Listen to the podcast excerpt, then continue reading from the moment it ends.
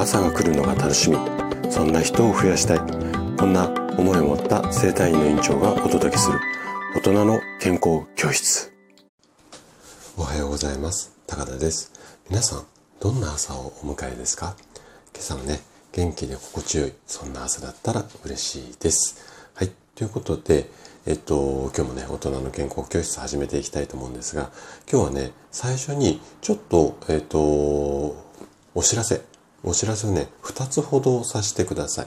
で、まず1つ目がですね、えっと、皆さんね、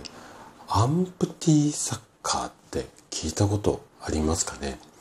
私もね、ちょっと初めて聞いたんですけれども、あの、私最近こう、あの、朗読をやっ、やってるんですが、朗読をこうやるきっかけをあのくださった、えー、モンブランパーク師匠さんっていう方がいらっしゃるんですが、このお師匠さんがね、あの、こちらのアンプティサッカーっていうのを、えっと、すごくこう、押されていて、で、私もね、あの、YouTube の動画でこう、いろいろこう見させていただいてるんですが、まあ、すごいんですよ。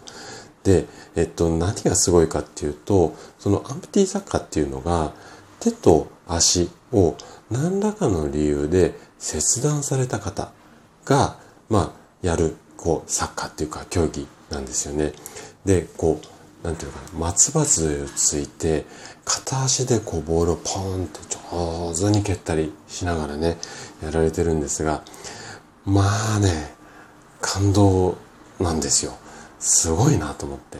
で、あの、まあ、健康をね、伝えてるっていうような立ち位置でね、普段からこう仕事をさせていただいてるんですが、そんな私でもね、いろいろ考えさせられる、そんな素敵な競技なんですよね。で、私がね、こうやってああだこうだ喋るよりも、実際に動画見ていただいた方が、あの、すごくイメージしやすいと思うので、概要欄にね、この坂の、えっ、ー、と、紹介してる YouTube の動画をね、えっ、ー、と、貼らさせていただきますので、もしご興味ある方は、そちらをご覧いただければというふうに思います。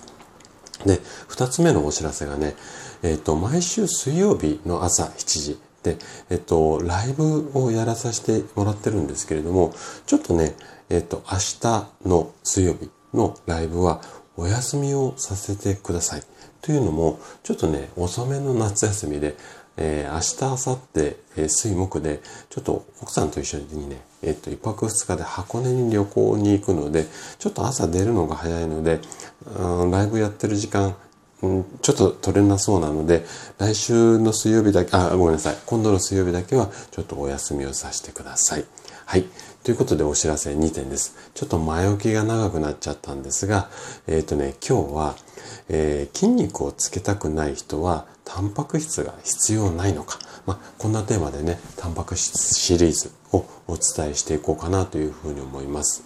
で筋肉をつけたいなら、まあ、ムキムキになりたいならタンパク質頑張って摂取しましょうね。こんな意見にノーという方は少ないと思うんですよね。じゃあ筋肉をつけたくない人はタンパク質って全然取らなくていいのかって聞かれたらどうでしょうかね答えはもうあの皆さんなんとなくわかると思うんですがノーなんですね。で今日はねじゃあなんでノーって言えるのかその理由について詳しくお話をしていきます。是非ね最後まで楽しんで聞いていただけると嬉しいです。じゃあ早速ここから本題に入っていきましょう。じゃあねなんで筋肉をつけたくない人にもタンパク質は必要なのか。これはね体を元気に維持するためにはタンパク質は欠かせないからなんですよ。じゃあなんでそんなことが言えるのか。で今日ねこっからの説明ちょっと難しい説明になってしまうんですけれどもタンパク質が体の中に入ってどんな風に活用されるのかここを説明していきます。でここが理解できるとうんとタンパク質が欠かせないっていうその意味がわかると思うのでちょっとね分かりやすくするために数字を使って、まあ、説明をしていこうかなというふうに思っています。例えばね体重60キロの人のあの話をすると思ってください。で、えっと、食事でタンパク質 70g を摂取をしてで 70g を体の外に排出。体重60キロの人がこんなことをしていく、まあ、こんな流れをイメージしてもらってそれについての説明をしていきたいなというふうに思っています。ここまで OK ですか？じゃあちょっとゆっくりいきますね。まず食事からタンパク質 70g を摂取しましたよ。そうすると体の中でまずは入ってきたタンパク質が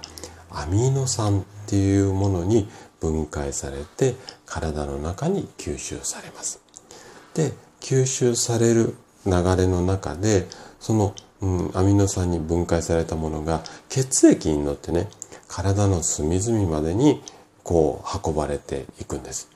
で運ばれていく過程の中でそれぞれの期間で必要になるまでまあ貯蔵っていうか貯めておかれるんですよね。で必要になったらその貯めておいたところから使われる。まあこんな仕組みがあるんですけどもでこの貯めとくところを